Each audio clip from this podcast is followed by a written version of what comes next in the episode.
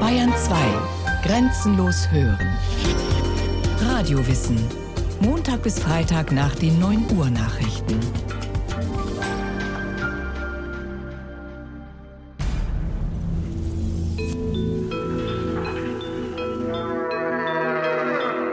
Und Gott machte die Tiere des Feldes, ein jedes nach seiner Art, und das Vieh nach seiner Art.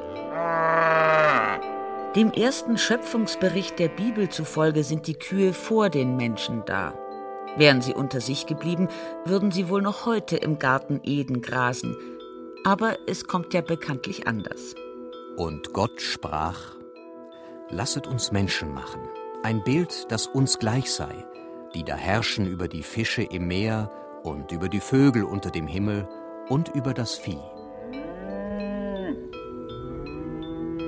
Für den Sündenfall, der dann nicht lange auf sich warten lässt, können die Kühe freilich nichts. Die hätten die Schlange gemütlich schmatzend wohl einfach abserviert. Ein Apfel vom Baum der Erkenntnis? Danke, kein Bedarf. Den Kühen genügt das Gras, das sie geduldig wiederkäuen, Tag für Tag, Stunde um Stunde.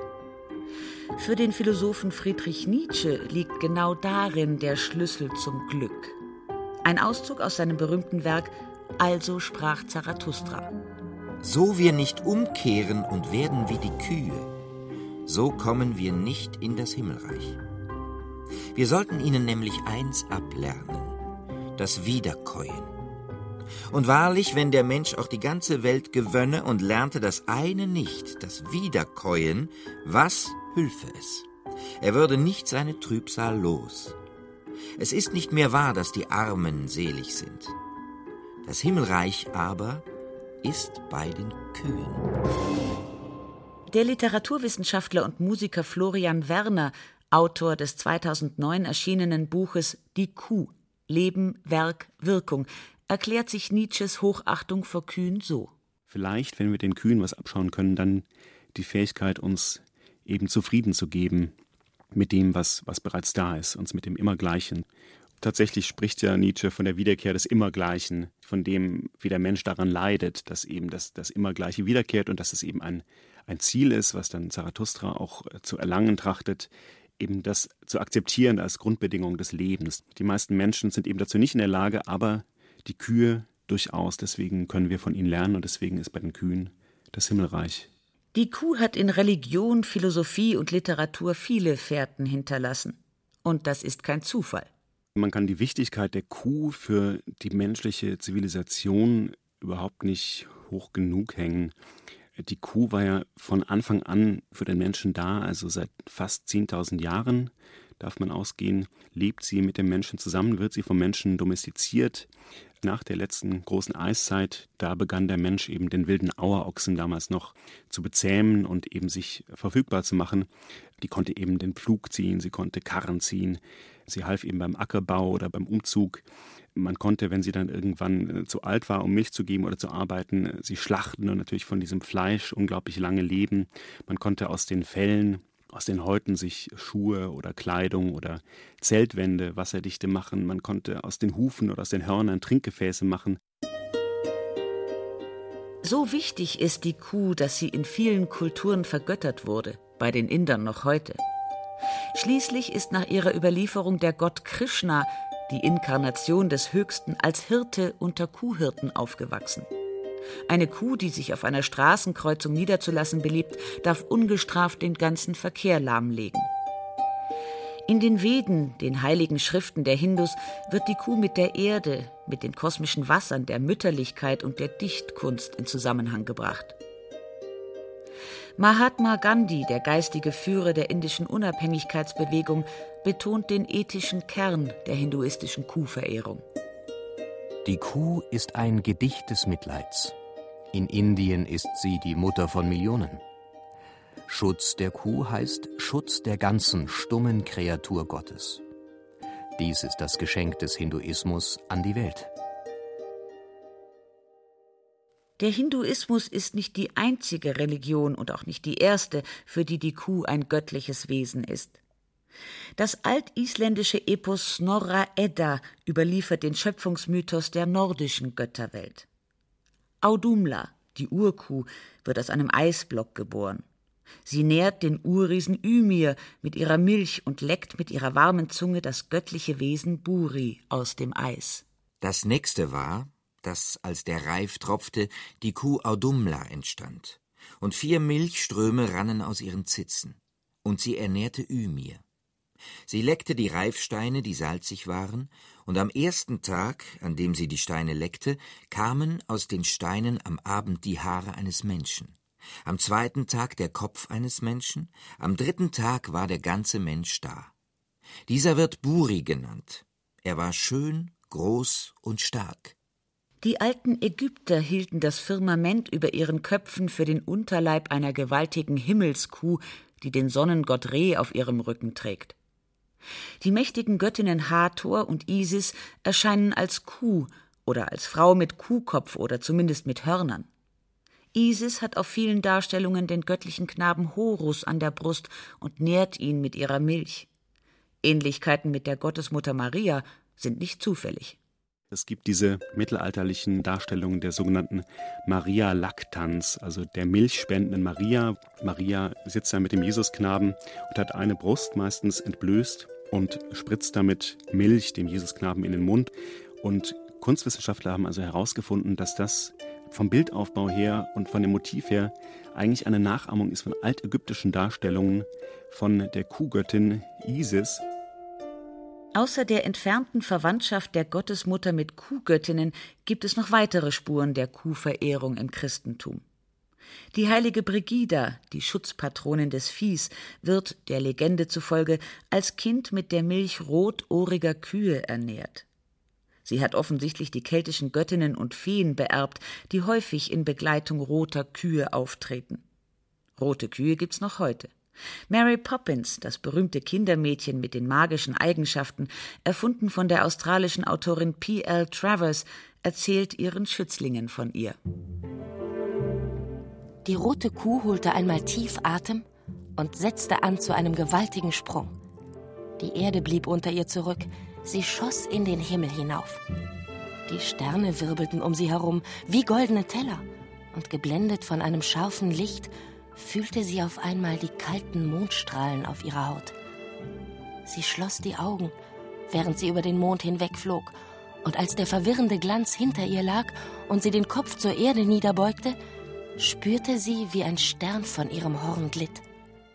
Laut aufrauschend flog er davon und rollte die Milchstraße hinunter. Und ihr war, als ginge von ihm, während er in der Dunkelheit verschwand, ein herrlicher klingender Ton aus, der in den Lüften widerhallte. Der Himmel über unseren Köpfen hängt voller Milch. Das Wort Galaxis kommt von dem griechischen Wort Gala, das heißt Milch, und die deutsche Übersetzung für Galaxis heißt Milchstraße. Kühe sind ein Mysterium, kosmisch und erdverbunden zugleich.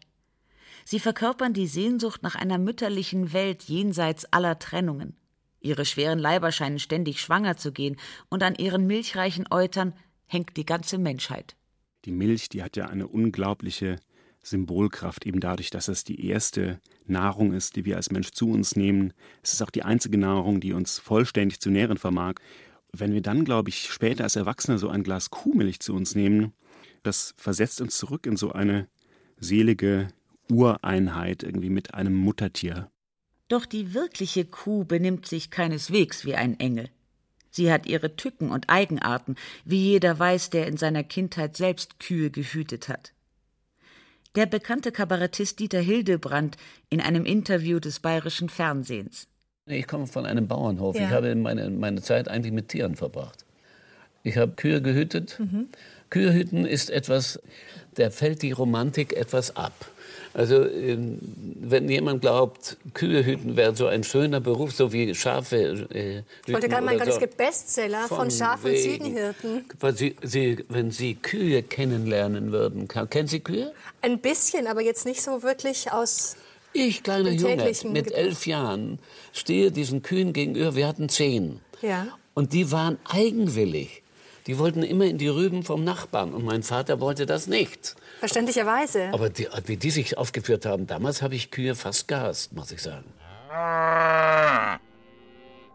Der Ruf der Kühe leidet auch durch die Umweltschäden, die sie anrichten. Gülle im Grundwasser und Methangasrülpser, die das Klima belasten. Eine Milliarde Tiere weltweit, das ist einfach zu viel für den Erdball. Die Kühe selbst können natürlich überhaupt nichts für ihr massenhaftes Vorhandensein. Es waren die Kolonisatoren des 18. und 19. Jahrhunderts, die sie nach Amerika, Australien und Neuseeland verfrachteten, um, ohne Rücksicht auf einheimische Menschen, Tiere und Pflanzen, die dortige Landschaft zu riesigen Weideflächen umzufunktionieren.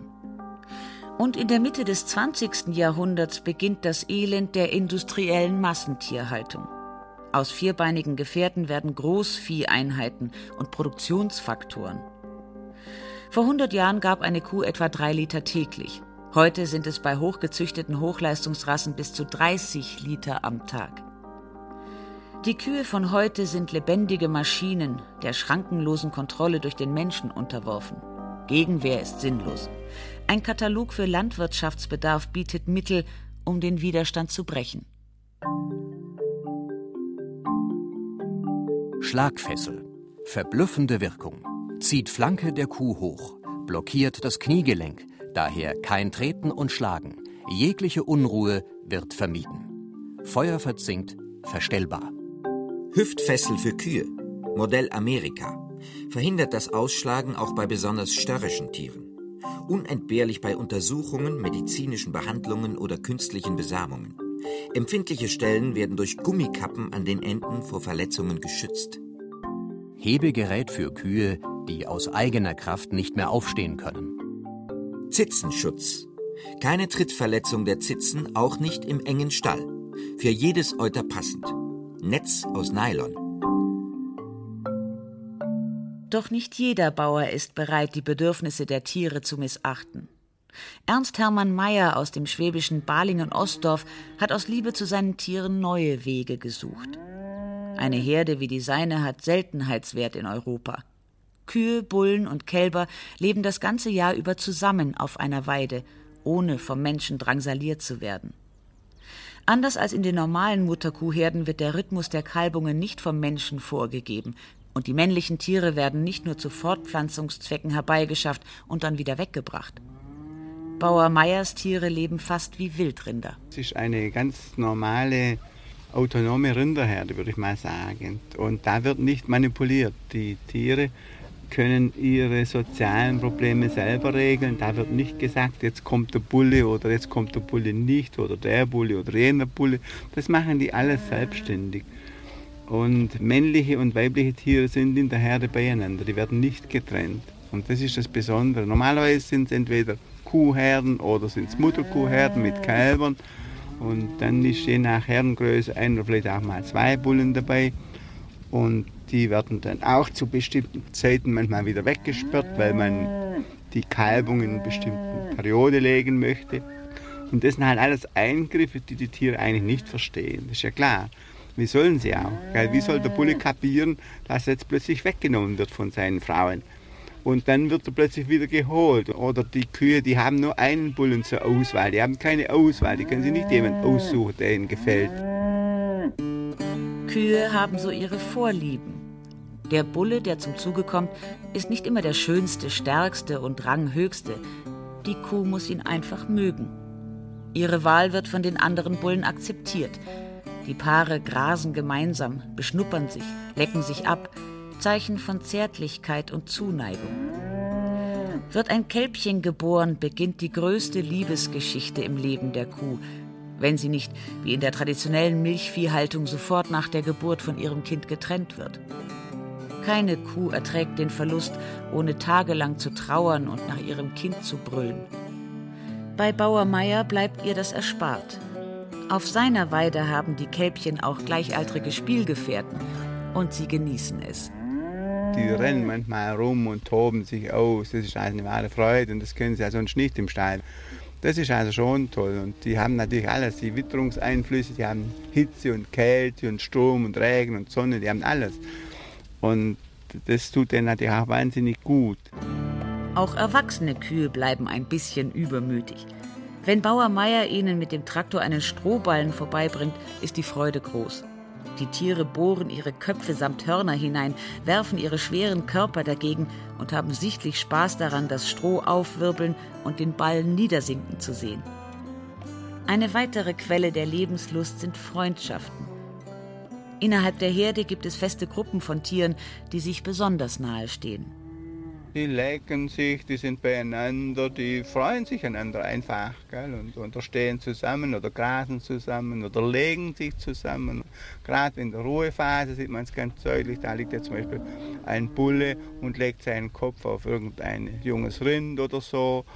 Oder umgekehrt oder Kälber gehen zu einem großen Bullen hin und, und lecken den auch ab und er freut sich. Und das sind alles Dinge, die sie sonst nicht erleben können. Die haben das einfach nicht.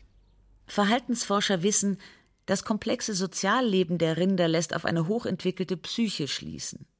Rangkämpfe werden nicht nur durch Muskelmasse entschieden, sondern auch durch individuelle Wesensmerkmale wie Willenskraft und Ehrgeiz. Die mächtigen Hörner sind keine Waffen, kämpfende Kühe und Stiere drücken nur die Stirn gegeneinander. Mit den Hörnern wird der Zweikampf allenfalls etwas ausbalanciert oder, noch wichtiger, im Vorfeld ganz vermieden. Denn durch ihre Hörner, die ihr bei Bauer Meier natürlich nicht abgesägt werden, signalisiert die Kuh möglichen Konkurrenten Ich bin mächtig und stark. Halte dich besser zurück. Ist die Hierarchie geklärt, kehrt schnell Ruhe ein. Auch schwächere Tiere finden ihren Platz in der Gemeinschaft. Es ist nicht so, dass die stärkeren Tiere die Schwächeren ständig drangsalieren würden, wie das bei Menschen oftmals der Fall ist. Also Mobbing gibt es da nicht. Also die sind insofern sehr viel sozialer eingestellt wie Menschen. Schwierig wird es nur, wenn es auf der Weide zu eng wird. Um das zu verhindern, muss auch Bauer Meier regelmäßig schlachten. Der Vertrieb des hochwertigen Fleisches sichert nicht nur den Lebensunterhalt für ihn und seine Familie, sondern auch den der Herde. Ernst Hermann Meyers Rinder werden direkt auf der Weide schmerzlos getötet. 13 Jahre lang hat er mit den Behörden gekämpft, um die Erlaubnis dafür zu erhalten. Die Auseinandersetzungen, die er in seinem Buch Der Rinderflüsterer ausführlich beschreibt, haben ihn fast in den Ruin getrieben. Heute kämpft er zusammen mit seinem Verein Uria e.V. für eine Abschaffung aller Schlachttiertransporte, die für jedes Tier Todesangst und grenzenloses Elend bedeuten. Fleisch, findet er, darf kein billiges Massenprodukt sein. Aber warum ist dieses Nahrungsmittel eigentlich so begehrt? Obwohl es der menschliche Organismus nicht unbedingt braucht. Es ist nicht nur der Geschmack, sagt Florian Werner. Fleisch wird mit Kraft, Macht, Männlichkeit assoziiert. Das merkt man ja an so Männlichkeitsritualen, dass man sein Steak am liebsten blutig bestellt oder wenigstens irgendwie medium rare, aber auf keinen Fall durchgebraten, weil das irgendwie nicht männlich erscheint da ist quasi noch die Erinnerung erhalten, dass die Männer früher auf die Jagd gingen, eben auf den Auerochsen womöglich, ihn erlegten, ihn direkt über der offenen Flamme irgendwie grillten und dann quoll eben noch das Blut des frisch erlegten Tieres aus diesem Fleischstück. Dennoch regt sich das schlechte Gewissen. Volksmärchen und Sagen erzählen von der menschlichen Angst vor der Rache der Tiere, da rollen abgehackte Kuhköpfe mit glühenden Augen nachts hinter Wanderern her. Da fährt der Teufel ins friedliche Vieh. In weiten Teilen Europas war früher der Glaube verbreitet, dass die Kühe in der Christnacht reden und die Bauern befürchteten aus dem Mund der Tiere Tag und Stunde des eigenen Todes zu vernehmen. Auf dass sie freundlich gestimmt seien, erhielten sie mehr und besseres Futter als sonst, und der Bauer und die Bäuerin reichten es selber. Also ich glaube, dass der Mensch doch immer wieder auch zum Misstrauischsein neigt und gerade bei einem Wesen wie der Kuh, die einerseits unglaublich devot und brav und eben fürsorglich mütterlich ist, aber trotzdem doch das Zeug dazu hätte, den Menschen einfach umzurennen. Ich meine, sie ist unglaublich stark und schwer, sie wiegt irgendwie über eine halbe Tonne, sie hat diese wehrhaften Hörner oben auf der Stirn, wenn sie ihr nicht abgesägt wurden. Also sie ist eigentlich dem Menschen körperlich doch durchaus überlegen und trotzdem lässt sie sich von ihm an der Nase herumführen, im wahrsten Sinne des Wortes, und abmelken. Und ich glaube schon, dass der Mensch sich dann immer wieder fragt, warum lässt die Kuh das mit sich machen und lauert nicht doch irgendwo tief in ihrer breiten Brust irgendwie ein Kuhteufel, ein Dämon und könnte die Kuh nicht irgendwann einfach zurückschlagen. Kühe haben keine Mimik. Wer ihre Gefühle erraten will, muss ihnen in die Augen schauen. Bei den Griechen galten die großen, dunklen, seidig bewimperten Kuhaugen als schön. Hera, die Kuhäugige, so nannten sie die Gattin des Göttervaters Zeus, und sie meinten es als Kompliment. Doch später gerät der Blick der Kuh in Misskredit. Es gibt dann bei Luther zum Beispiel so Aussprüche, ach, wir Menschen schauen die Welt an, wie eine Kuh ein neues Scheunentor ansieht. Wenn er irgendwie einen katholischen Priester beschimpfen möchte, dann schreibt er ja, der Priester, der glotzt wie ein abgestochenes Kalb. Und ich glaube, dass in dieser Diffamierung des Kuhauges, in dieser Verschlechterung des Kuhblicks, da liegt auch so eine Art Strategie des Menschen, sich das Schlachten dieses Tieres irgendwie psychisch zu erleichtern. Denn wenn man einem Tier so auf Augenhöhe sozusagen begegnet, also es wirklich anschaut und denkt, ach, das hat ja schöne Augen, dann fällt es einem ja doch sehr, sehr schwer, das danach zu schlachten und zu essen. Werden wir den sanften Blick der Kühe je wieder aushalten können? Gibt es eine Perspektive für ein besseres Verhältnis? Florian Werner ist da eher skeptisch. Wenn man sich so umschaut, dann ist doch die Kuh inzwischen ein unglaublich abstrakter Begriff geworden, der mit dem eigentlichen Tier, mit der Kuh, überhaupt nicht mehr viel zu tun hat. Kuhmotive sind ja unglaublich beliebt. Da wird die Kuh immer so als ein bisschen harmlos und doof und irgendwie belachenswert wahrgenommen. Aber mit der eigentlichen physischen Größe Kuh hat das doch fast gar nichts zu tun. Einerseits haben wir so einen Schlachtbetrieb, der ganz weit außerhalb der Städte inzwischen stattfindet. Also man sieht ja gar nicht mehr, wie die Kühe gehalten werden, wie sie gemolken werden, wie sie irgendwie hunderte oder tausende Kilometer im Viehtransporter herumgefahren werden, um dann möglichst billig irgendwo geschlachtet und dann noch billiger irgendwo anders verpackt zu werden. Gleichzeitig hat man eben so ein unglaublich verniedlichtes, verkitschtes, auch kindliches Bild von den Kühen, das so gar nicht damit zu tun hat. Und ich glaube, das driftet immer weiter auseinander und ein Bewusstsein für das eigentliche Leben und auch Sterben und Leiden der Kühe kann sich da nicht entwickeln. Doch die Poesie der Kühe darf nicht sterben. In ihr lebt immer auch der Traum von einer mütterlichen, warmen, zivilen und friedlichen Welt. Von einer Welt, in der alles da ist, was man braucht – in der sich niemand ständig anstrengen, überfordern und beweisen muss. Denn, um noch einmal mit Nietzsche zu sprechen, alle guten Dinge haben etwas Lässiges und liegen wie Kühe auf der Wiese.